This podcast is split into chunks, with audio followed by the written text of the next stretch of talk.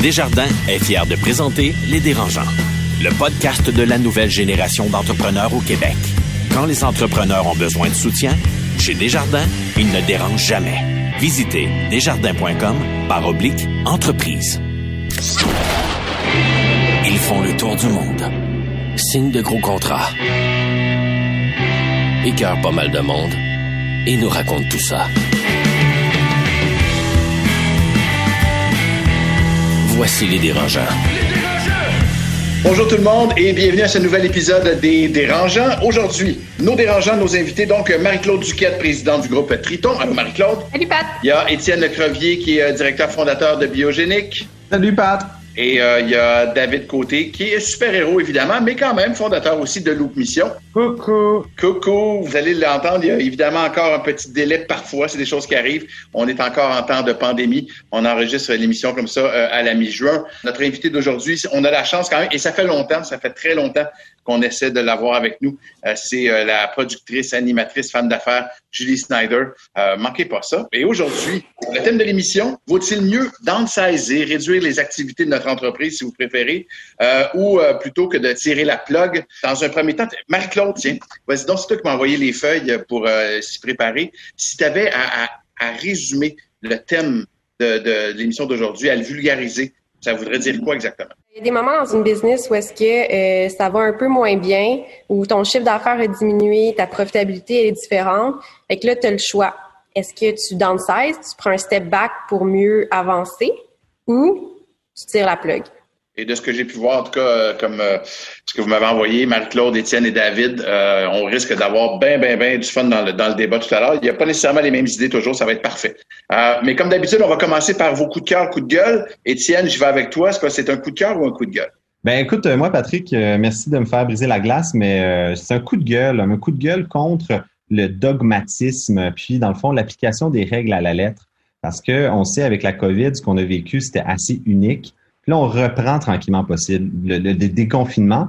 Mais ce que je vois, c'est que c'est on, applique un peu la, règle à la lettre. Il y a des bars qui pourront pas réouvrir, il y a des propriétaires d'établissements qui pourront pas avoir leur chiffre d'affaires juste parce qu'ils ont le mot bar dans leur établissement, alors qu'il y a clairement des cafés du coin qu'on va être bien plus tassés, qui vont être beaucoup plus euh, susceptibles de transmettre le virus.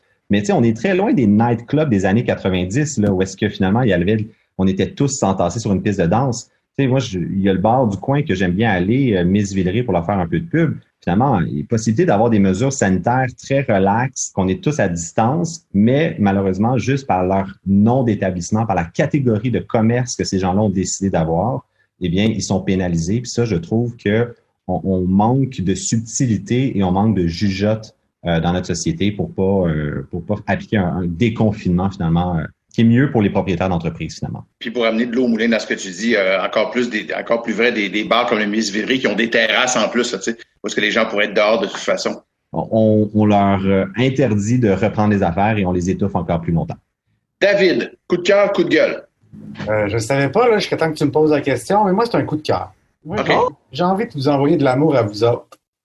Parce que, tu sais, moi, c'est la première année que je fais les dérangeants, là, puis on m'a invité il y, a, il y a huit mois, neuf mois en me disant hey, ça va être cool, on va faire les dérangeants. Puis j'étais ah, peut-être, je sais pas trop, ok, je suis occupé, je suis pas sûr que ça me tente. Puis finalement, c'est vraiment cool les dérangeants. C'est une belle gang.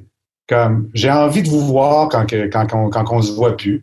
Puis là, je vois la face là, sur Zoom là, de loin, là, puis je m'ennuie de vous autres. Fait que ça, ça veut dire que je, en fait, je suis content que vous m'ayez invité. Fait que mon coup de cœur, c'est à vous autres d'avoir pensé à moi. Merci Ben. Magnifique coup de cœur, tabarouette. Les de la pandémie se font sentir chez toi, David? ouais. J'ai juste le goût de te faire un câlin, mais je peux pas. je, je, le ressens à distance. Oui, hein? Marie-Claude, toi, est-ce que c'est un coup de cœur ou un coup de gueule? C'est un coup de cœur. Euh, scoop! On vient de finir l'entrevue avec Julie Snyder. Puis euh, pour moi, elle a toujours été un modèle euh, féminin très fort euh, pour le côté entrepreneurial. Je l'aimais déjà, mais là, je l'adore. Alors, écoutez cette entrevue-là, vous allez juste tomber en bas de votre chaise. Fait attachez-vous. Ben effectivement, on a fait l'entrevue juste un petit peu avant, question d'horaire pour Julie. Fait qu'on est prêt, on est prêt à écouter l'entrevue avec Julie Snyder. C'est bon? Tout le monde est prêt à y aller? Le podcast de la nouvelle génération d'entrepreneurs au Québec. Les dérangeants. Avant de passer à l'entrevue, un mot de notre partenaire Futurpreneur Canada. Les choix qu'on fait ont un impact sur le monde qui nous entoure. Tu as une grande idée d'entreprise, une idée qui pourrait changer et améliorer la vie de ton quartier, de ta communauté, de tous les Canadiens. Tu entre 19 à 39 ans.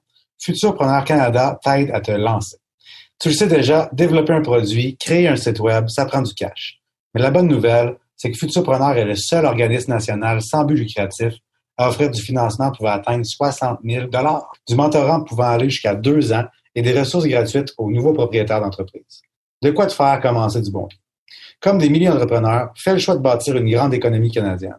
Pour être connecté à un représentant, contacte info at futurpreneur.ca. Les dérangeants! Les dérangeants. L'entrevue de la semaine vous est présentée par Groupe RP. La pénurie de main-d'œuvre vous donne des maux de tête? Visitez la référence en chasse de tête au Québec. Groupe RP.ca. Productrice de feu, animatrice de feu, femme d'affaires de feu. Déjà, je trouve ça assez incroyable.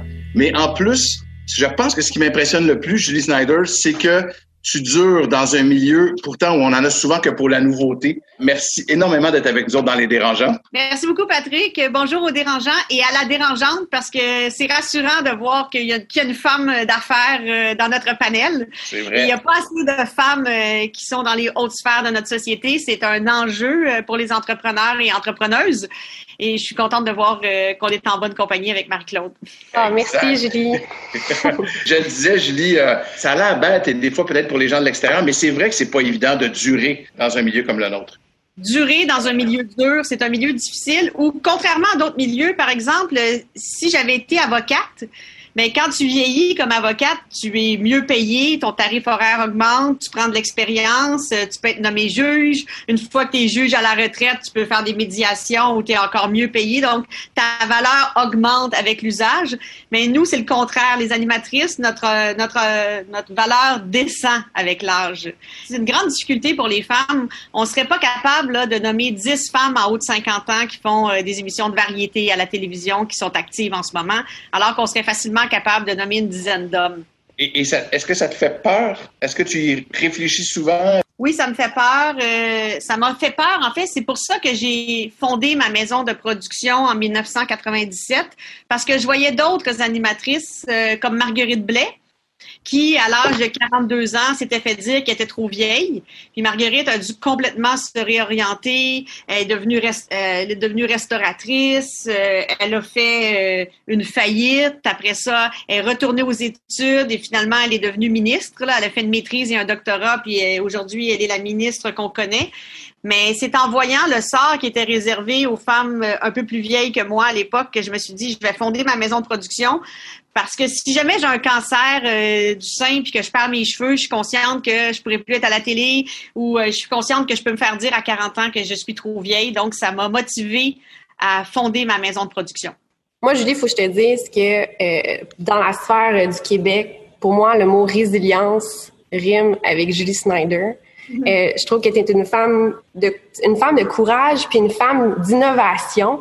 Par le passé, on est, bon, ben, tu as eu à tout miser tes cartes avec Occupation Double en 2017. Euh, le regard était sur toi. Est-ce que c'était un risque calculé? C'était un risque incalculé parce qu'en fait, je risquais rien parce que j'avais tout perdu. Donc, j'ai tout perdu parce que euh, j'ai été dépossédée de ma maison de production en 2015 parce que j'étais la conjointe de, de Pierre-Carl Pelado.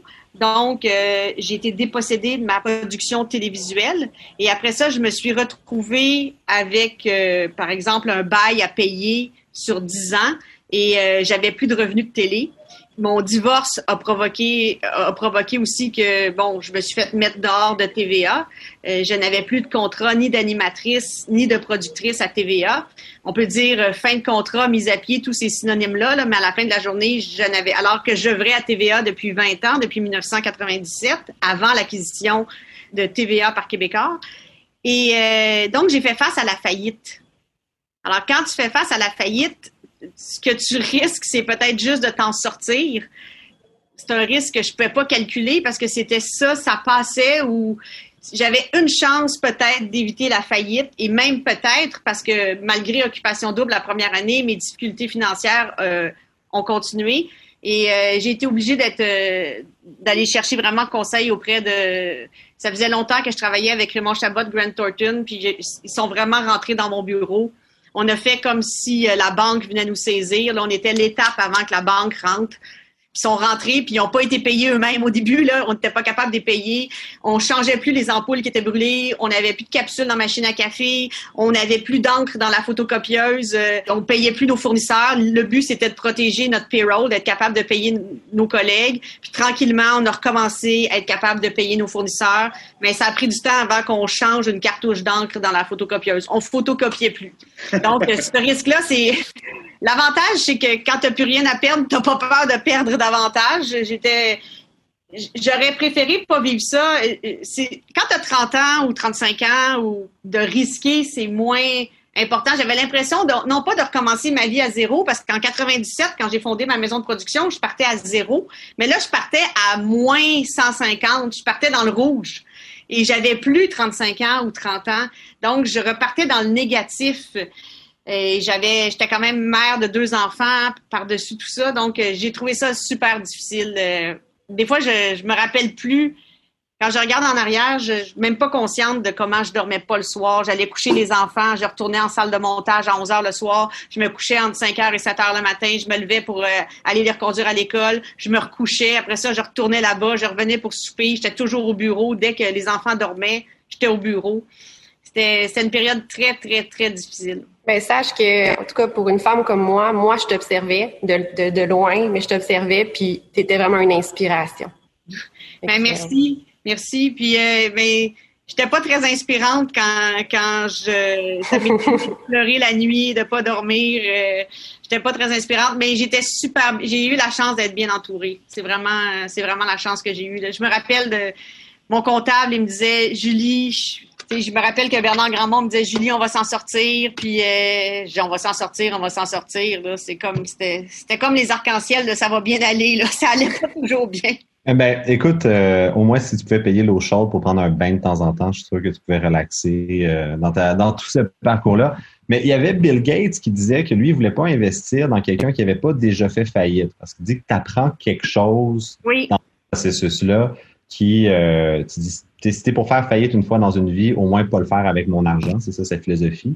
Euh, est-ce que pour toi la faillite était complètement exclue ou au pire des pires, y avait-tu un dogme autour de faillite que absolument tu voulais pas faire faillite? Ben, c'est une bonne question, Étienne, parce que je comprends, euh, je comprends ce que tu veux dire. La référence à Bill Gates est super intéressante parce que c'est vrai que quand tu as frôlé la faillite ou que tu as fait faillite ou que tu as fait face à la faillite, tu as des réflexes que tu as des nouveaux réflexes que je pense que je perdrai jamais. Moi, pendant la COVID, j'étais moins paniquée. J'étais paniquée, mais moins que les autres parce que j'étais habituée de, de vivre dans, dans une secousse c'est une secousse que tu sais pas ce qui va t'arriver dans une semaine, je vais être capable de payer mon monde. Je le savais ce que c'était, je l'avais déjà vécu. Je te dis pas que j'aimais ça le revivre, mais je l'avais déjà vécu, donc ça me donnait une certaine sérénité. Pas une sérénité certaine, mais un petit peu plus de sérénité. Puis, dans le cas d'une entreprise qui fait faillite, c'est une chose. Moi, dans mon cas, faire faillite, il y a la faillite professionnelle, puis il y avait aussi la faillite réputationnelle. Donc, je suis une personnalité publique, donc moi, j'ai un poids plus lourd à faire faillite, je pense, que si j'étais juste derrière le paravent d'une entreprise. Je suis aussi l'entreprise. ma, ma petite compagnie s'appelle 1m60 parce que c'était c'est ma taille. Puis quand j'ai fondé ma petite compagnie en 97, c'était 1m60 parce que ça prend 1m60. C'est la matière première de cette petite compagnie-là que j'ai fondée. Alors, euh, j'avais un enjeu différent. Disons que si j'avais eu une compagnie de fabrication de, pneus, euh, j'avais l'enjeu réputationnel aussi. Puis, je pense que faire face à la faillite, c'est je, peux même pas dire que je ferai pas faillite un jour. Peut-être que ça va m'arriver. Peut-être que je, je, je, je, défie quiconque de dire qu'il ne fera jamais faillite un jour. Puis quand je voyais les, les, les, gens qui critiquaient beaucoup Caroline Néron, je trouvais que on était très critique envers elle versus d'autres hommes qui avaient fait faillite. Je trouve que c'est comme encore plus péjoratif pour une femme. Puis quand on parle des femmes, je sais que c'est bon, vous autres vous êtes des, vous êtes des gars, David et Étienne et évidemment Patrick, mais la pandémie, euh, il y avait Raymond Chabot a commandé un sondage qui disait que la pandémie en révèle beaucoup sur la santé financière des femmes puis qu'elles ont été plus touchées. C'est les femmes qui doivent couper dans leurs heures pour répondre aux exigences de la vie familiale et de la vie scolaire avec les enfants. Et c'est, je veux pas être euh, sexiste envers vous, messieurs, mais c'est vrai que la charge familiale, je dis pas là, dans ce temps, chaque fois que je fais ce commentaire-là, je reçois deux, trois commentaires sur Facebook qui disaient Moi, je suis un gars, puis c'est moi qui s'occupe tout le temps des enfants. Ben, c'est pas de toi que je parle, gars. Je parle de la moyenne. Je te parle pas à toi, exception. Je parle en général. Si toi, tu es une exception, écris-moi pas, je te félicite. Je te parle de la moyenne des gens. Euh, donc, c'est, j'ai trouvé ça intéressant de lire ce sondage-là parce que ça, ça confirmait, en fait, ce que, ce qu'on, ce qu'on ressent toutes quand on est des femmes. Moi, je vois souvent des collègues dire Mon fils est malade. Ben, parfait, reste à la maison mais quand ça fait dix fois que son fils est malade puis qu'elle reste à la maison parce qu'il est vraiment malade, mais tu te dis, ben le père, il est super fin, là. Mais lui, il n'est pas en train d'appeler son boss pour dire qu'il reste à la maison. C'est sûr. moi, je le vois, je travaille avec beaucoup, beaucoup de femmes. Il y a beaucoup de femmes en position de pouvoir à Production J. En fait, c'est euh, sur Occupation Double, c'est quatre femmes qui sont productrices. Là. Il n'y a pas de gars. C'est la même chose sur la semaine des 4 juillet. C'est des femmes qui sont productrices, productrices au contenu, productrices déléguées, productrices, productrices exécutives. Tous ces postes-clés-là sont à des femmes. Et euh, c'est vraiment deux poids, deux mesures pour les femmes encore. Puis la pandémie a exacerbé cela, je suis certaine. Julie, on, va lâcher les, écueils de 2015, mais j'ai une dernière question à te poser là-dessus, en tout cas pour moi du moins, parce que moi, tu vois, je viens de perdre mon show à la radio, euh, puis tu vois, tu as parlé d'écueils, d'enjeux réputationnels tout à l'heure, professionnels, euh, mais tu as aussi deux enfants, moi j'en ai trois. Est-ce qu'il n'y a pas aussi un enjeu face à nos enfants? Qu'est-ce qu'ils vont penser? Comment comment tu te sentais à ce moment-là face à tes deux enfants? Moi, je le vois, là, tu es mal à l'aise, on dit, ben, papa a perdu son show radio, faites-vous en pas, ça va bien aller. Comment ça s'est vécu, vous autres? Moi, les enfants étaient. C'est sûr que les enfants, quand ils ont, quand ils ont compris que j'allais plus animer le banquier, ouais. c'était comme. Il y avait une réaction à ça. Mais j'essayais de le tourner en quelque chose de positif en disant ben c'est génial, ça va me permettre de faire autre chose, mais dans le fond de mon cœur, je pensais pas ça. Là. c'est comme toi, Patrick. Tu, tu penses pas que c'est génial de, de perdre une position euh, de radio, mais tu essaies de rassurer tes enfants. Puis quand j'ai appris la nouvelle, que je perdais mon emploi au banquier. Je l'ai appris dans, le journal de Montréal. En fait, je suis tout de suite allée aux toilettes pour me laver les mains, me regarder dans le miroir, passer mon émotion, mon stress. Puis je me suis dit, qu'est-ce qui est le plus important aujourd'hui, là? Puis je me rappelle que mon fils avait un oral ce jour-là sur la Première Guerre mondiale. Puis là, je me suis dit, quand tu vas sortir de la toilette, l'affaire la plus importante, c'est l'oral de Thomas. C'est ça.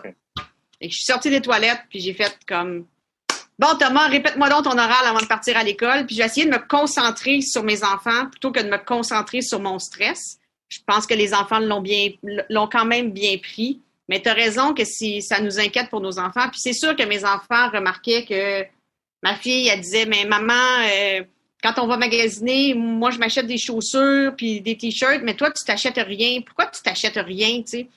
Oh, je dis, maman, elle a beaucoup de vêtements. c'est vrai que j'avais beaucoup de vêtements. Là. Je faisais pas pitié. Là. J'avais de l'eau chaude, là, comme dit Étienne. Je Je manquais pas d'eau chaude, je manquais pas de vêtements. Mais les enfants, même quand tu leur dis pas, ils finissent par remarquer des choses que tu penses pas qu'ils vont remarquer. Mais en même temps, je te dirais que, Patrick, nos enfants, ils ont des échecs à l'école, ils ont des mauvaises notes dans, dans un examen, puis nous, quand on leur montre que la vie continue puis qu'on va bifurquer vers autre chose, les enfants apprennent plus par l'exemple que parce qu'on leur dit. Et peut-être qu'ils vont apprendre plus. Ils vont se rappeler. Moi, je me rappelle quand mon père a perdu son emploi. Bon, euh, il n'a pas fêté fort ce jour-là. Il était un peu plus sombre que d'habitude, mais je l'ai vu se retrousser les manches. Je l'ai vu faire d'autres choses, faire d'autres projets. Puis cet enseignement-là, ben, ils vont en tirer, ils vont en tirer profit. Mais, mais je te comprends, c'est probablement ce qui est le plus difficile, c'est faire face au regard de son enfant quand on vit, euh, quand on vit en eau trouble. J'ai pris des notes, je te remercie pour les encouragements.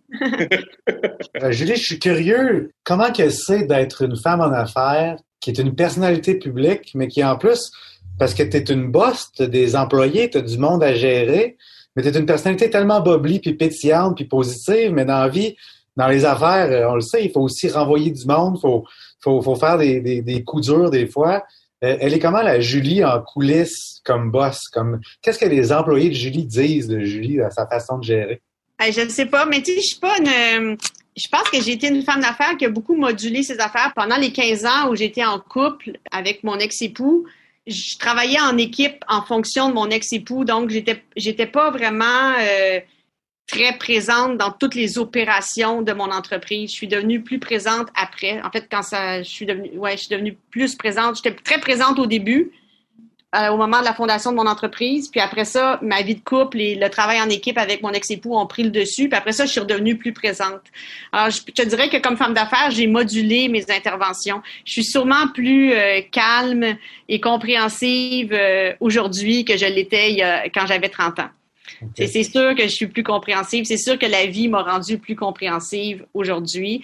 Puis je sais m'entourer de gens plus forts que moi c'est pas moi qui va faire les budgets des émissions de télé. Je suis très, très mauvaise. Faut pas me laisser contrôler un budget parce que je mets tout à l'écran. Moi, j'ai la réputation de, de, vouloir donner le meilleur à l'écran. Pour moi, mon boss, c'est le public. Fait que j'ai, c'est pas, c'est pas mon banquier, mon boss, là.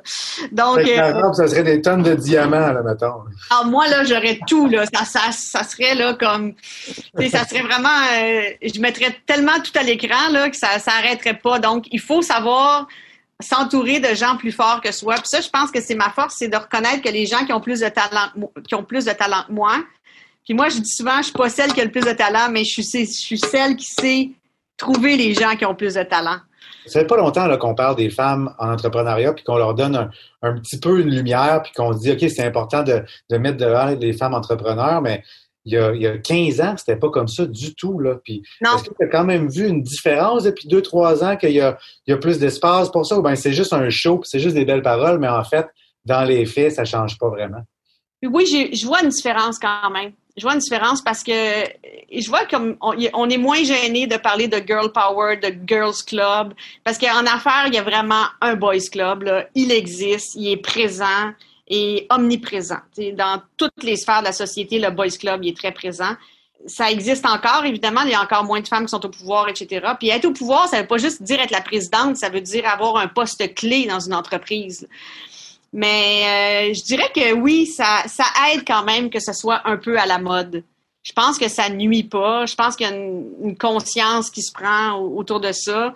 Euh, mais moi, à l'époque où euh, j'ai fondé ma compagnie, j'étais pas mal toute seule. Fabienne Larouche n'avait pas encore fondé sa compagnie. Euh, on était très, très, très, très peu nombreuses. Aujourd'hui, il y a plus de femmes. France Baudouin a fondé sa compagnie, mais à l'époque, quand moi je l'ai fondée, j'étais pas mal toute seule sur mon île. Il n'y avait pas beaucoup de, avait pas beaucoup de roses sur cette île-là.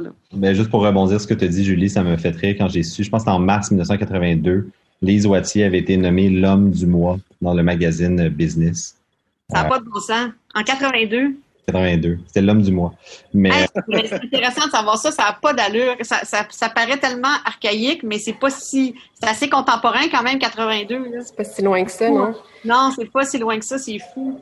Mais j'ai remarqué aussi que moi, sans, je me dis pas, il faut que j'engage des femmes à des postes clés. Je me lève pas le matin en me disant, je suis une girl power et je vais engager plein de femmes. Je me suis jamais dit ça. En fait, c'est mon adjointe qui, pour la journée euh, des droits des femmes, m'a dit euh, Ah, j'ai pensé qu'on pourrait publier cette photo-là. Puis là, j'ai remarqué que les quatre productrices, on était des femmes. J'y avais pas pensé avant. C'est juste quand j'ai vu la photo. Mais ça doit être inconscient que j'ai me suis plus entourée de, de, femmes. Je, suis entourée quand même de beaucoup de gars. Là. Je suis pas contre les gars, mais ça doit être inconscient parce que je suis une femme, j'en engage plus. Puis ça doit être pour ça que même inconsciemment, c'est bien qu'il y ait des femmes au pouvoir parce que tu moins peur d'engager une femme peut-être quand t'en es une. Est-ce que tu vis ça, toi? Euh, tu sais, on, on est passionné, on est exigeante, on gère une business, puis il faut s'aller en avant. Que des fois, le regard des gens, ben ah ben là, ben oui, elle prend comme ça ce matin, c'est parce que ben elle, a, elle doit avoir ses règles ou tu sais. Est-ce que tu vis ça ou pas du tout? T'as pas l'impression que le regard des gens est différent que ce soit un homme ou une femme qui gère la business?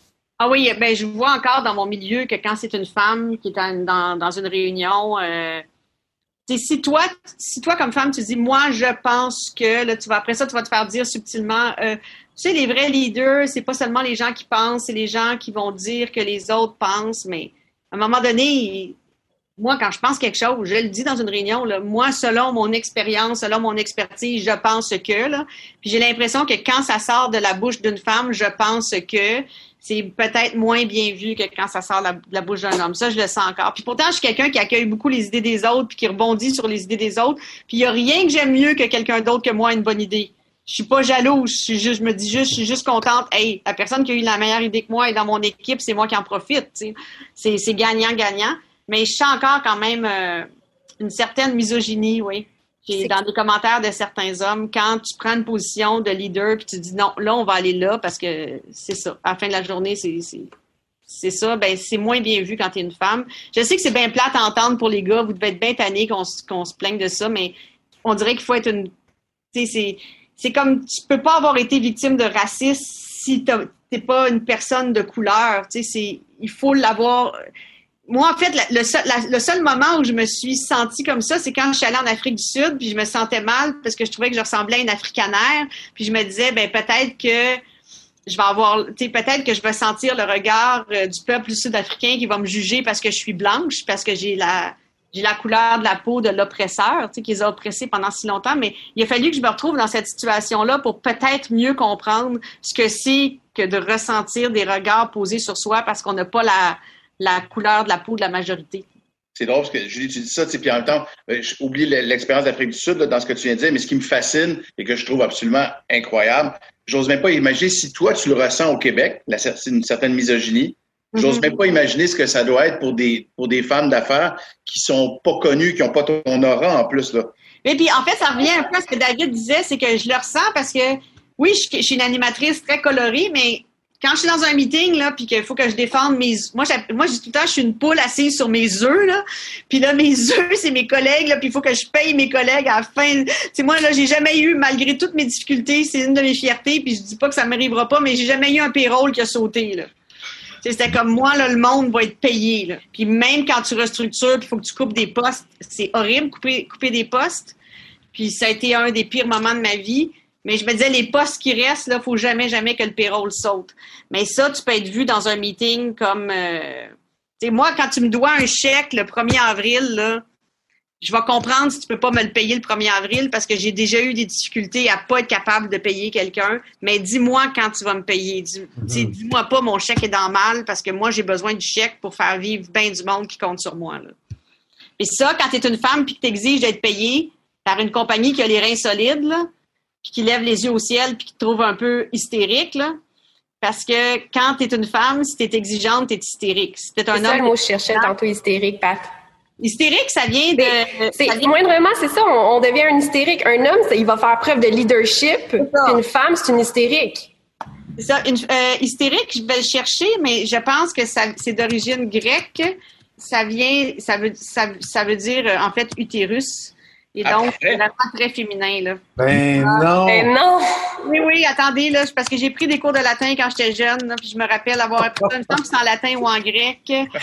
Le mot hystérie est apparu en français au début du 18e siècle, dérivé régressif d'après l'adjectif hystérique. Il est issu du mot grec hystère ou hystéra, apparenté au, latin hystéra, pouvant signifier la matrice, les entrailles ou l'utérus. Hein, on a appris, euh, c'est toujours bon d'apprendre le latin.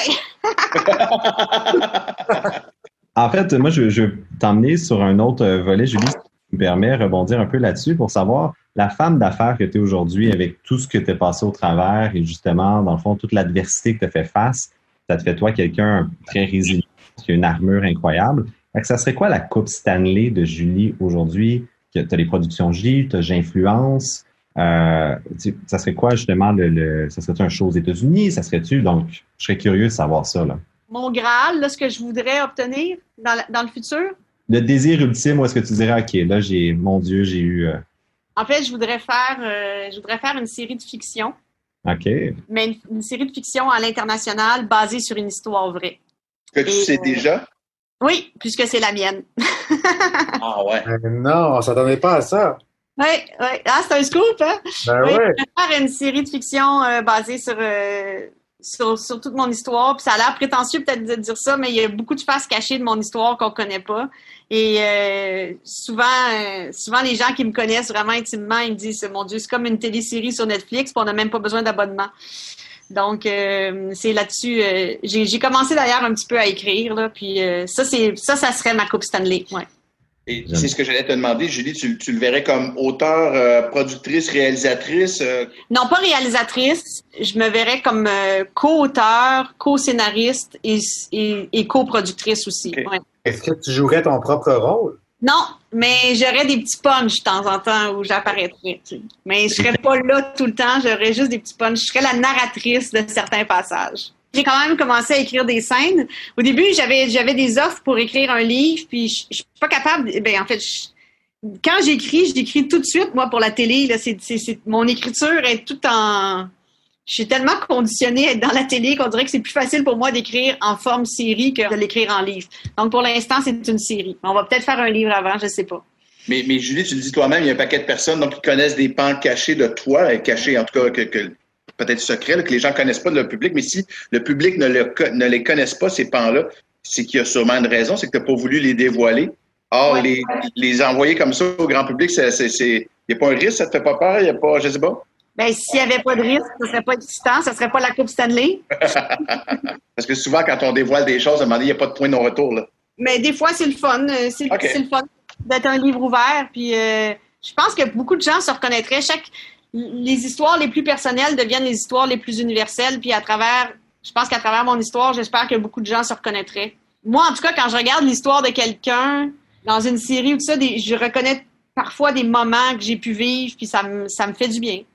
Je on, a beaucoup parlé de technique, puis de, de, de toi, puis d'aspiration, puis bon, etc., etc. On, a moins parlé euh, du côté artistique et, même, j'ai envie de dire, de patinage. Vous allez faire comment, euh, occupation double avec deux mètres de distance? Ben, il n'y aura pas de maître de distance parce qu'ils vont être en, ils et elles vont être en, confinement avant. Donc, elles vont, euh, il va y avoir une quarantaine avant avec des tests, ce qui fait que tout le monde qui va rentrer dans la maison devrait normalement être protégé. Les caméras sur occupation double sont, il y a beaucoup de caméras robotisées. Et quand il y a un caméraman pour les tournages extérieurs, ben, le caméraman, c'est facile de se tenir à deux mètres puis de respecter la. CNESST. Donc, on va appliquer toutes les consignes de santé publique, puis ça va nous permettre de... C'est ça le concept d'occupation double, c'est de mettre du monde, des célibataires en confinement. Ils sont coupés du reste du monde. Puis quand ils vont, par exemple, en Afrique du Sud, ils sont obligés d'accepter les vaccins. Si tu veux pas te faire vacciner, ben tu pars pas. Parce que nous, on veut pas mettre la vie des gens en danger. Euh, donc, ça, si tu veux faire partie de, partie de l'émission, ben, tu dois accepter les vaccins. Donc, c'est la même chose. Tu dois faire des tests pour être sûr que tu n'es pas COVID positif euh, avant de rentrer. Là, avec le confinement, tu es en train de me dire que la seule façon que je peux rencontrer quelqu'un, c'est qu'il faudrait que j'aille à Occupation Double cette année. Hein? Oui, Marie-Claude, puis tu pourrais le frencher parce qu'il serait mis en quarantaine. Fait que j'ai pas besoin de porter de masque. C'est parfait. Il y a plein de gars qui vont être mis en quarantaine avant, qui vont être testés, ils vont être désinfectés à l'alcool, pas de problème. Puis là, tu vas rentrer là-dedans, puis là, tu peux frencher qui tu veux. avec, une question, puis justement, on en a, on a un peu parlé, puis c'est bien correct comme ça. à un moment donné, on, on dirait qu'on en parle tellement euh, beaucoup. Mais il reste que tu as dû battre des records de Zoom, toi, depuis, euh, depuis le début de la pandémie, à, changer le concept ou à peu près de, de, ton talk show, euh, changer totalement la destination d'occupation double. Il y en a qui ont moins travaillé pendant la pandémie. Je pense que c'est le contraire pour toi. Oui, moi, je suis quasiment mal de le dire, mais des fois, je me disais, bon Dieu, c'est, on a de travail. Puis j'ai engagé une collègue euh, qui était partie pour une autre entreprise il y a plusieurs années. Puis je lui avais dit à l'époque, les portes de production J de mon cœur seront toujours ouvertes. Puis quand j'ai su qu'elle avait perdu son emploi, j'ai appelé euh, Marie-Pierre Gaudreau, là, qui est la, qui est, notre boss à nous autres, qui est ma boss à moi à Production J. J'ai dit, Marie-Pierre, on l'engage-tu? Elle dit, oui, oui, oui, oui, oui. J'ai dit, OK, je l'appelle. Puis là, je lui ai dit, tu sais, je t'avais dit que les portes étaient toujours ouvertes, là. Puis elle était toute triste parce qu'elle venait de perdre son emploi. Mais en tout cas, sont vraiment ouvertes, bien temps. Puis là, ben, on a pu, euh, on a pu la ramener avec nous. Fait qu'on est super excités. Et oui, j'ai fait beaucoup, beaucoup de Zoom, beaucoup de travail. En tout cas, Julie, moi, si je peux me permettre, juste euh, pour conclure, à la saison 1 des Dérangeants, on avait reçu euh, Jérémy du Temple avant qu'il devienne animateur euh, d'Occupation Double. Puis là, trois ans plus tard, on reçoit sa patronne. Donc, euh, je pense qu'on a tous les deux progressé. non, mais Jay, c'est maintenant lui le patron parce que je pense qu'il a redéfini le genre comme animateur. Ce qui est le plus dur, c'est de, ce qui est le plus difficile, c'est de, de, se trouver un ton très personnel. Puis il a vraiment, il a vraiment réinventé, il a vraiment réinventé le genre à Occupation Double. Mais ce qui est drôle dans l'histoire de Jay, c'est que c'était pas lui qui était pressenti pour être animateur. Puis j'étais allée le voir parce qu'il auditionnait pour devenir chroniqueur sur OD+, en direct. Puis c'était pas moi qui gérais les auditions, mais juste pour encourager les troupes. J'ai dit, ah, je vais aller voir. Puis là, j'ai dit à, à Madeleine Quentin, c'est qui le gars avec une toque? Elle me dit, c'est Jay du Temple. Là, Ah, j'ai dit, il s'appelle pas du Temple, on s'en va à Bali. Elle dit, non, il s'appelle vraiment Jay du Temple. Quoi, tu le trouves pas bon? Là, j'ai dit à Marie-Pierre Gaudreau à côté, non, non, il est super bon, il est super bon. Mais j'ai dit, c'est lui l'animateur. Là, eux autres, ils se disaient, coudon, Julie est un peu stressée, elle va peut-être pas bien, tu sais, on fait pas sa faillite, euh, elle, demande le nom d'un gars qu'elle connaît pas, puis 30 secondes plus tard, elle dit que c'est lui l'animateur, tu sais, comme, elle ferme pas juste juste, là. Puis finalement, ben, c'est devenu le meilleur animateur qui soit. Mais ça, ça s'appelle, le- ça s'appelle le feeling, là. J'ai vraiment eu, euh, j'ai vraiment eu un coup de cœur quand je l'ai vu, même si je le connaissais pas, je savais que c'était lui. Mais j'avoue que le premier soir, quand il a animé, je me suis dit, mon Dieu, j'espère que je me suis pas trompée. Mais, euh, Jay a dépassé, euh, dépassé tout le monde. L'élève a dépassé le maître et je n'ai jamais été la maître de Jay. Donc, euh, c'est justement pour ça. Il a vraiment, s'est vraiment trouvé, il a vraiment un ton, un style, une décontraction. Il a apporté euh, beaucoup de modernité à Occupation Double. Euh, Je lui en suis très reconnaissante. Tu as eu du flair énormément. Julie, on en a parlé tout à l'heure. On dit souvent à nos enfants, ce qui est important, c'est pas de tomber, c'est comment on se relève. Et tu es l'exemple parfait de, de, de, de comment on se relève. Vraiment, d'un, bravo. C'est super impressionnant de t'entendre. C'est super inspirant également. Merci d'être euh, passé par les dérangeants. Euh, merci Patrick. Si je peux ajouter quelque chose, euh, Patrick, sur les femmes du Québec, euh, je- parce qu'on parlait des femmes qui étaient qui souffraient plus de la pandémie par, à cause de la conciliation travail-famille. Mais j'espère que des femmes comme Marie-Claude, euh, on va utiliser notre euh, notre pouvoir de femme pour euh, qu'il y ait une réforme en droit de la famille au Québec.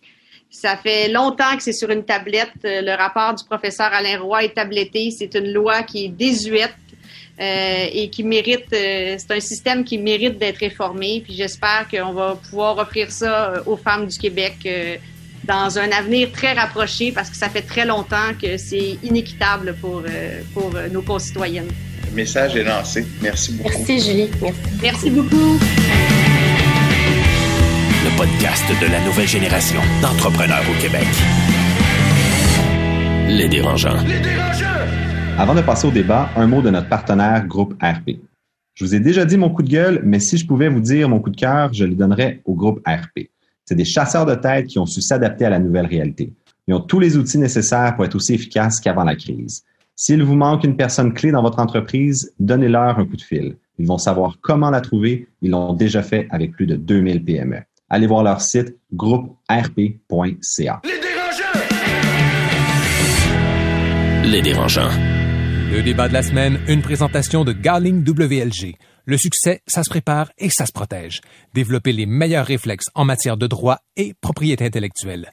Visitez garlingwlg.com. Dans un moment, on attaque notre débat, mais d'abord, euh, notre question dérangeante. Aujourd'hui, quand un dossier de justice sociale comme le mouvement Black Lives Matter euh, s'impose à l'agenda suite à une euh, bavure policière et que, bon, tout à coup, il y a plusieurs entreprises qui annoncent des initiatives, du soutien financier, etc., etc., soyons honnêtes. Est-ce que pour vous, c'est naturel d'ajouter votre voix ou, au contraire, vous vous dites intérieurement, tabarnouche, et j'ai pas le temps de me mêler de ça, c'est pas ça que je veux faire dans la vie. Ben, c'est une bonne question. Euh, moi, je me suis retrouvé à regarder un peu les médias sociaux puis regarder les entreprises qui réagissaient rapidement puis qui, qui prenaient un standing d'une certaine façon, qui donnaient plus leur opinion, qui allaient dire, OK, bon, on va réinvestir un petit peu puis on va essayer d'avoir une plus grande diversité culturelle, etc.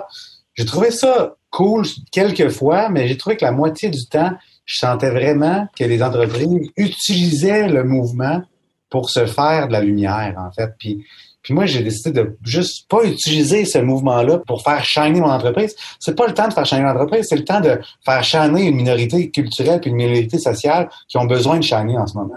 Fait que Ouais. le fait de se réapproprier pour comme rehausser ton image de business pour dire ah nous aussi là nous aussi on trouve que euh, moi j'ai moi j'ai eu vraiment beaucoup de malaise en regardant Instagram pas mal puis Facebook dernièrement. Ouais, c'est intéressant comme point de vue. Euh, Marc-Claude, Étienne, je vous sentais euh, réagir là, comme ça.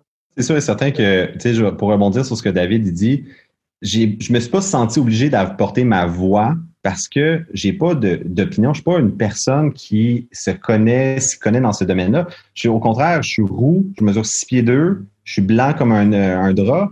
Donc, s'il y a une chose, c'est que je n'ai pas vécu ce que le mouvement Black Lives Matter a vécu. Tu sais, quand j'entends Kim Kardashian ou Kanye West donner leur opinion sur la politique américaine, moi, je trouve ça complètement aberrant. C'est des gens qui ont une tribune incroyable et qui se positionnent sur des sujets qu'ils ne connaissent à peu près pas du tout ou qui ont ou qui utilisent un sujet pour se faire shiner, comme David dit. Fait qu'au contraire, c'est peut-être un moment de se taire et d'écouter euh, ceux qui ont quelque chose à dire, comme des Fabrice Ville de ce monde ou les minorités. Alors, euh, je préfère prendre ce moment-là pour ne pas parler. Marc-Claude, via Zoom, je te voyais opiner du bonnet. Et moi, je trouve que quand il y a des mouvements comme ça, c'est l'idée du mouvement, c'est de justement de faire shiner un problème qui doit être réglé.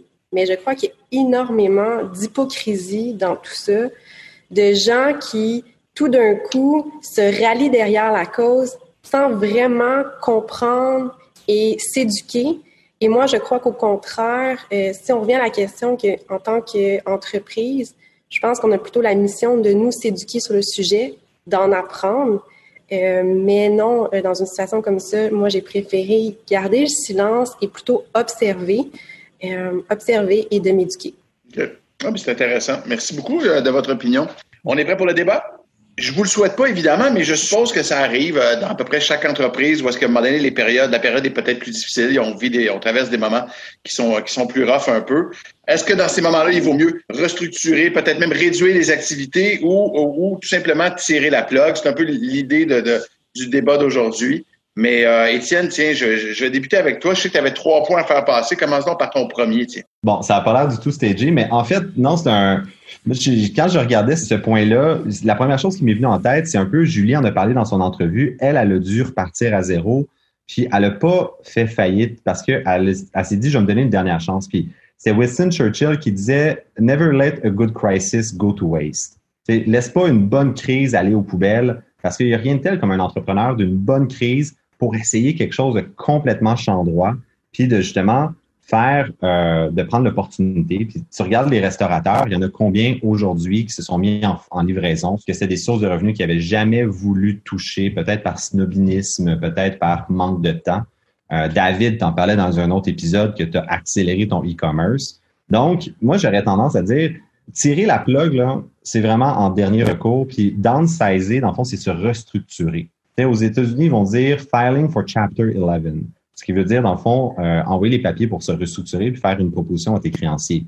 Parce que les créanciers vont jamais accepter une faillite complète avant de te dire, ben, tu veux-tu essayer une dernière fois? Pour moi, c'est un passage obligé, la faillite, mais jamais sans une bonne bataille puis sans avoir de, pris une bonne crise d'un là. Étienne, d'ailleurs, vient de le mentionner. David, tu l'as vécu un peu avec crudescence, ça, non?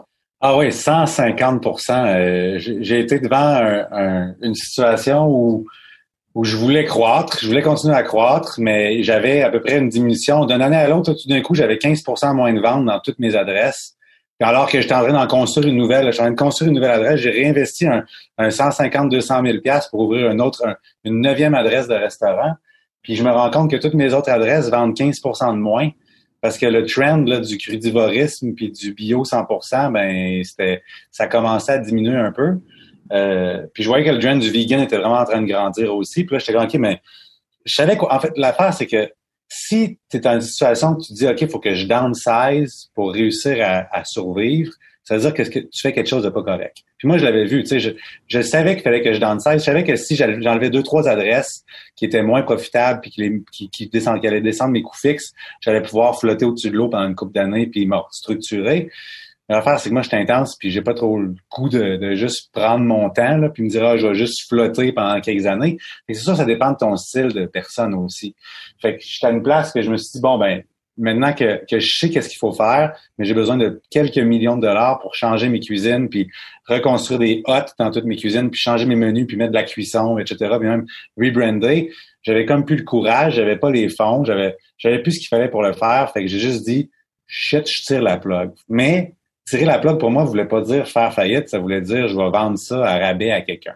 Je pense qu'il y a toujours moyen, quand tu commences à te rendre compte que ton modèle d'affaires est pas parfait, de pas juste fermer, mais de trouver une façon de, de bien le modeler pour le vendre ou du moins de, de l'offrir à quelqu'un, tu sais, parce que des assets, tout le monde en veut s'ils sont bien pactés, en fait. J'ai fait, j'ai, j'ai emballé mon concept, j'ai, j'ai montré qu'il y avait des ventes, que j'avais un beau brand, j'ai, j'ai pompé ça un peu, puis j'ai réussi à le vendre à une autre, à une autre entité, tu sais. Fait c'est, j'ai été chanceux là-dedans, évidemment.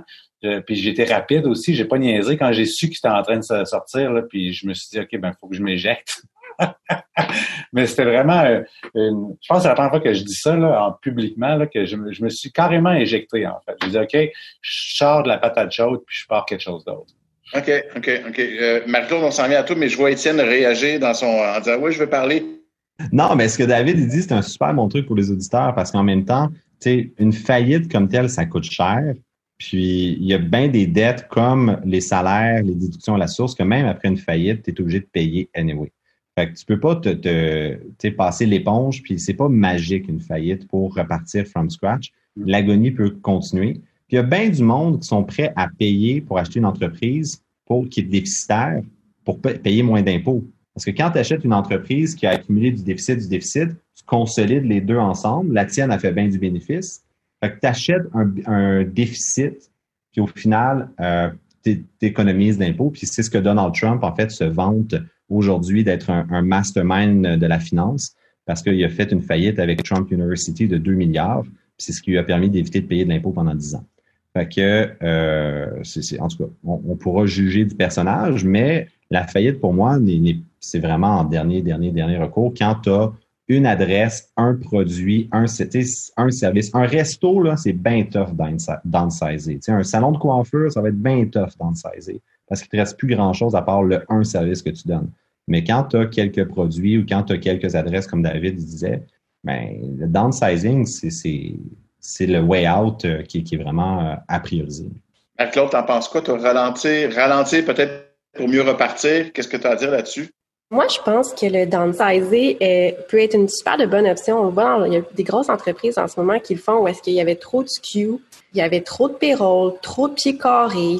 Fait que finalement, les frais, sont trop grands pour la capacité de l'entreprise. Euh, bon, avec l'évolution, ils n'ont pas été capables de s'adapter. Là, ils arrivent, mettons, en ce moment comme un moment de crise où est-ce que tu n'as pas le choix de regarder où est-ce que ça marche pas. Puis, c'est ce temps de recul-là qui, moi, je pense, qui peut te permettre de mieux repartir. Euh, tu sais, comme bon, David lui a dit, ben moi, je tire la plug parce que ça correspondait plus, il n'y avait plus le goût, il n'y avait plus envie.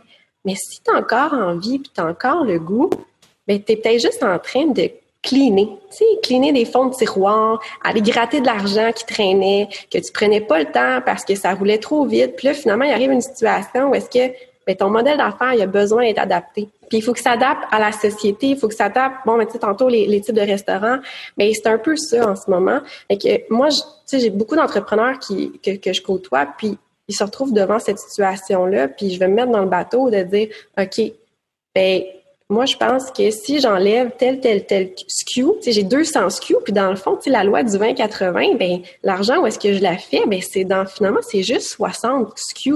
Ben, le reste, j'ai scrap. Puis je vais juste vendre ces SKU-là, puis je vais me nicher, puis je vais...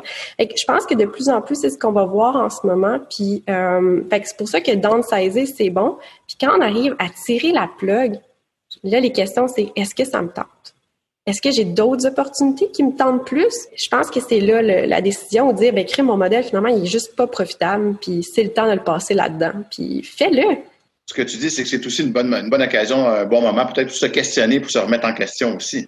Totalement. Moi, je pense que, mettons, là, on est dans, on, on, se situe, là, on était à, on était à la mi-juin euh, pendant l'enregistrement. Je, je crois qu'en ce moment, ça fait deux mois qu'il y a beaucoup de gens qui sont à la maison où est-ce qu'ils ont, eu cette opportunité de se poser la question de dire qu'est-ce que je veux faire?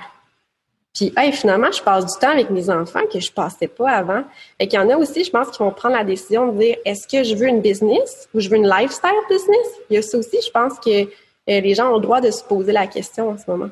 Mais tu sais, outre ce que les gens vivent en même temps, je pense que tu sais, si on parle aux business qui, ont qui passent une crise, euh, moi, il y a un concept, puis je trouve ça drôle de penser qu'on est toujours les premiers à vivre nos problèmes, puis qu'on est toujours les seuls à, vivre, puis personne ne nous comprend. Mais quand tu commences à faire des recherches, tu te rends compte que downsizer, faire faillite, restructurer, tout le monde le vit dans, dans le communauté entrepreneur. Puis des, des, histoires, il y en a à appelter. Il y en a une que moi m'a marqué dans mon, mon parcours d'entrepreneur, c'est l'histoire de Kodak. Parce que Kodak, c'est eux qui ont inventé la caméra digitale en 1975. Mais ils ont enfoui le brevet parce qu'ils faisaient tellement de cash avec le papier, avec les films, avec tout le matériel, les produits chimiques pour développer des photos, qu'ils disent ça va tuer notre business. Puis finalement, c'est Nikon avec Fuji qui ont commercialisé la caméra numérique en 1990. Fait dans le fond, euh, Kodak, au lieu de s'auto-imploser, ils ont décidé de se mettre la tête dans le sable parce que pour sûrement pour cacher leur bonus annuel, puis que parce que n'importe quel PDG d'entreprise est là juste pendant cinq ans. Mais dans le fond, tu es peut-être mieux aussi de te toi-même t'auto-imploser sais, de, self-blow-up avant que quelqu'un d'autre le fasse à ta place puis que tu sois toujours réactif. Fait que quand on pense à, à downsizer, ben, c'est de voir un coup, deux coups d'avance. C'est ça la job d'un entrepreneur. Tu es payé pour voir où est-ce que le trend s'en va.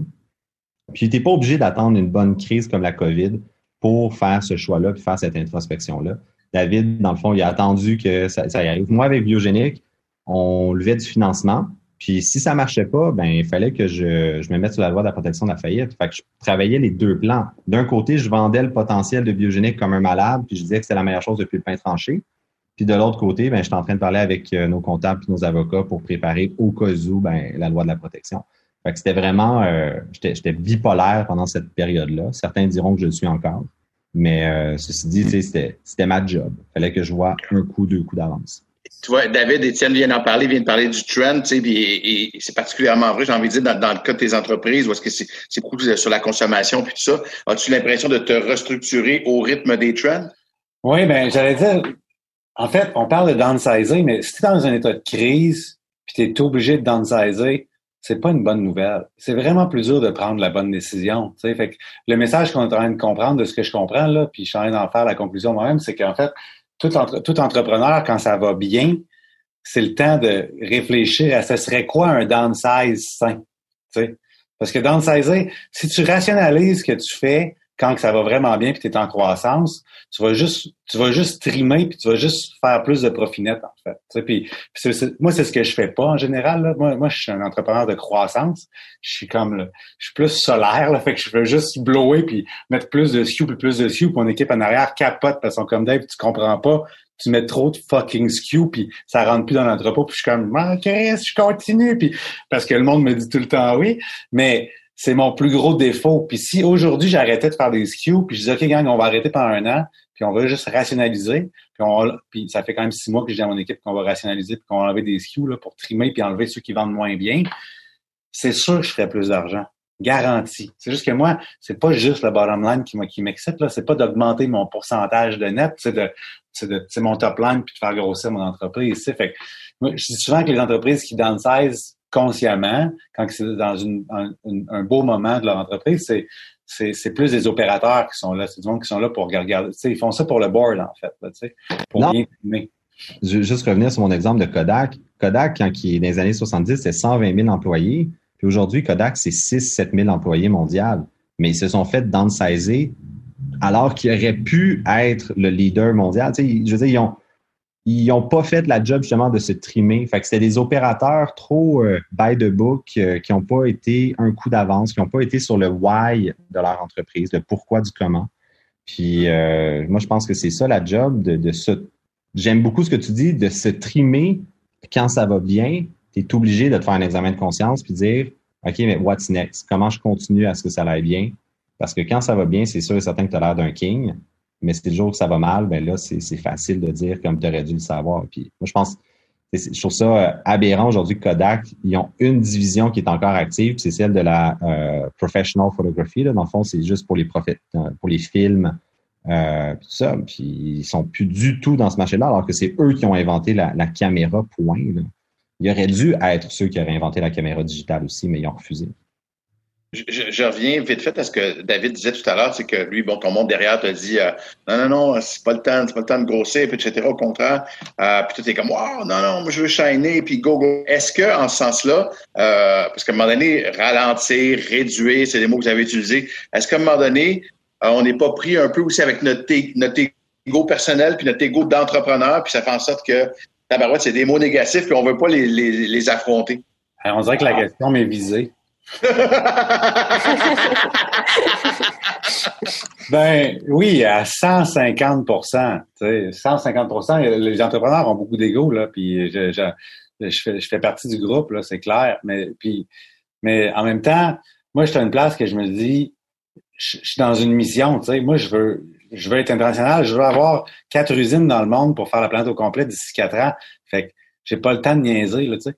Fait que, fait que oui, puis je me dis, ça fait quelques mois là, que je me dis, OK, il faut que, que je me concentre sur rationaliser qu'est-ce qu'on a ici au Canada pour pouvoir me rendre inutile avec ma femme, puis qu'on puisse aller en Australie, développer là-bas, puis recommencer la même chose. Mais, mais c'est clair que l'ego se met toujours dans le chemin, en fait. Mais en même temps, c'est lui qui nous pousse plus loin. C'est lui qui est créatif. C'est lui qui te réveille la nuit pour te dire, oh shit, c'est ça qu'il faut que tu fasses. Si je n'avais pas fucking d'ego, là, ben, je pense pas que j'aurais réussi à faire ce que j'ai fait avec Julie. On, l'ego nous pousse d'une certaine façon à je suis d'accord sans être d'accord. Tu penses vraiment que c'est l'ego qui te réveille la nuit et pas plus l'intuition, la passion? Puis pour moi, ça, c'est pas l'ego. Ben, c'est un, un drôle de mélange parce qu'il y a un désir de succès à travers ça. Tu sais. Moi, je, je, je, sais pas qu'est-ce qui m'excite le plus. Je sais pas. Pour moi, l'ego, c'est que l'ego a peur de l'échec. Ouais. Il n'y a pas un désir de succès, il est dans la peur de. Puis je pense que des fois, quand on est justement trop dans l'ego, on, on, va manquer des, des belles opportunités. Euh, puis des fois, c'est pas nécessairement lié à la croissance, là, mais des belles opportunités parce que c'est de qu'est-ce que je vais avoir l'air. Tu me fais du bien, Marie-Claude. J'ai l'impression que j'ai moins d'ego que je pensais. Ça me fait plaisir. Ça coûte 80 de l'heure. C'est pas, pas cher. C'est euh, half price. ça a pris cinq minutes, fait que je te dois à peu près 6-7 piastres. et Marie-Claude euh, et, David et Étienne en parlaient, puis mais particulièrement David aussi, euh, cette espèce de, de, de comment dire, de réduction dans un moment, de réduction saine jusqu'à un certain point, dans un moment où ça va bien. Est-ce que c'est des choses auxquelles tu penses, toi, quand, quand les choses vont bien? Je pense que c'est super dur. Parce que quand tu le vent d'un voile, c'est la dernière chose à laquelle que tu penses. Tu penses juste à embaucher plus, à peut-être ouvrir une nouvelle succursale, à un nouveau projet. À, fait que moi, je trouve que c'est super dur que quand tu as vraiment le vent et voile, de prendre ce step back-là, faut que tu sois, faut que tu aies vraiment une grosse conscience beaucoup plus globale de la business, puis d'être capable d'avoir euh, une vision très, très, très, très alignée sur le pourquoi que tu le fais. Mais, je pense que si tu t'entoures de monde qui pense comme ça, puis qui ont un peu plus peur, c'est là que tu gagnes, en fait. si, moi, si j'étais tout seul, là, puis le monde me ressemblait, même si ma femme, qui est la présidente, me ressemblait, on aurait déjà fait faillite.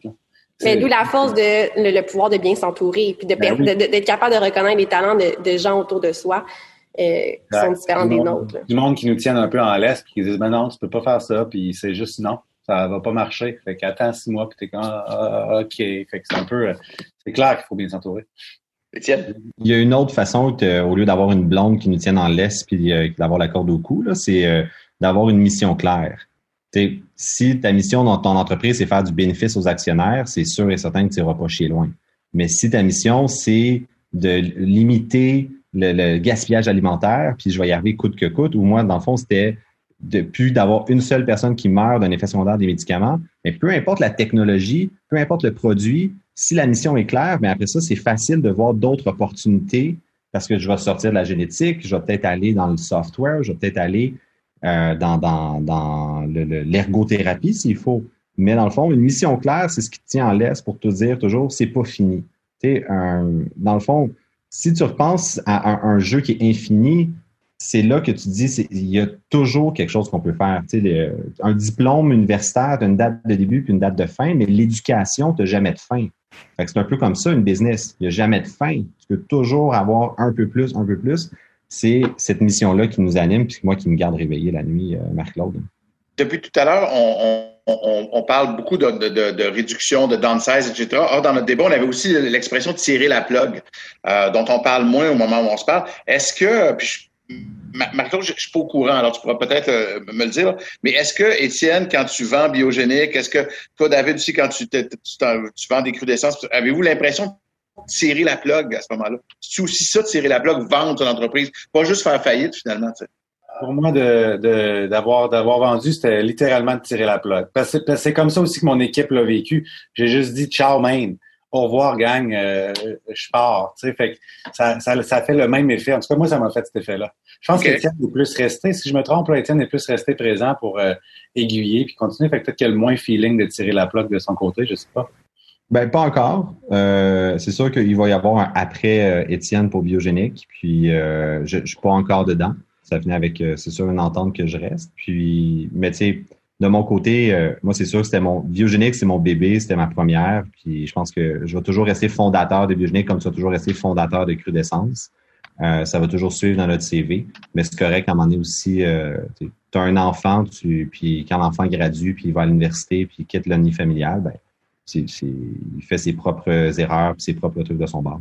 Marie-Claude, serais-tu capable, puis là, vous me corrigerez, là, mais il me semble que dans l'expression tirer à plug, à un moment donné, euh, je ne sais pas si je dois dire qu'il y a une, quelque chose d'un peu négatif ou, ou même utiliser le mot bien fort, peut-être de dire pas lâche, mais tu sais, de dire tabarnouche, c'est vraiment le dernier recours. Puis serais-tu capable de dire OK, c'est fini, euh, je tire la plaque, c'est fini? Je sais pas pour vous les gars, mais moi, il y a des moments où est-ce que euh, tu as, une grosse semaine, tu as, accumulé une coupe de, je veux pas dire d'échecs, mais de marde dans une semaine. Peut-être tu te dis, hey, à soir, une femme, là, que je tirerai à la plug tu te verrais bien euh, aller, euh, il me semble, euh, pour un salaire avec un fonds de pension, puis des vacances payées, puis tu te casses pas la tête. Fait que, tu sais, pour moi, des fois, tirer à plug, juste de penser que je pourrais tirer à plug, ça me fait du bien. Puis là, le lundi, je dis, ben non, tu sais, je ferai pas ça. Mais tirer la plug, je pense que ça va dépendre dans quel état d'esprit. Si tu tires la plug puis tu as un prochain projet, c'est pas, c'est pas, un échec. Deux, euh, c'est de te donner le droit. Euh, est-ce que c'est l'âge? Je pense pas non plus. Ça dépend, tu sais, comment tu quittes en tirant la plug. Puis, euh, mais ça va être un état d'esprit. Fantastique. Merci beaucoup pour ce débat-là, Étienne, David et Marie-Claude. Le podcast de la nouvelle génération d'entrepreneurs au Québec. Les dérangeants. Les dérangeants!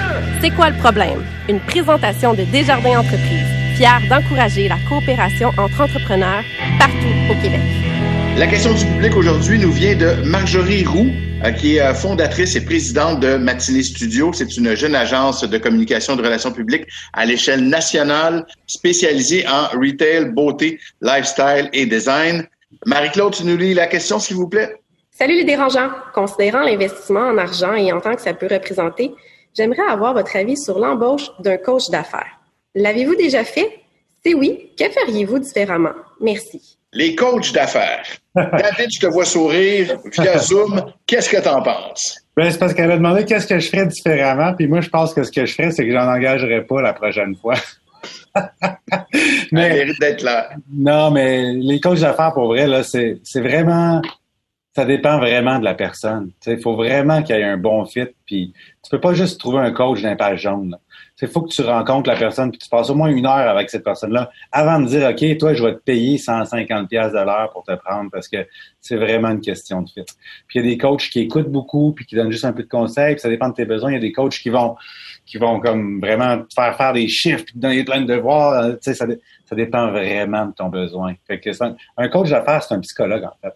C'est un thérapeute qui te donne le temps de toi réfléchir puis de mettre sur de sortir puis de dire à quelqu'un c'est quoi tes problèmes pour toi-même trouver les, les, les, les, réponses à tes problèmes. En fait, moi, c'est ce que j'ai vu jusqu'à maintenant. Je pense qu'un des dangers, c'est si tu n'as pas identifié vraiment c'est quoi ton besoin. Des fois, souvent, ce que je vois, c'est que tu rencontres un coach d'affaires puis il donne envie de faire affaire avec lui, mais ça veut pas dire que sa technique ou ses connaissances sont vraiment un match avec qu'est-ce que toi, tu as besoin d'aller chercher. Fait que je pense que la première étape, c'est vraiment d'identifier exactement ce que toi, tu as besoin pour après ça trouver la bonne personne s'il y a lieu.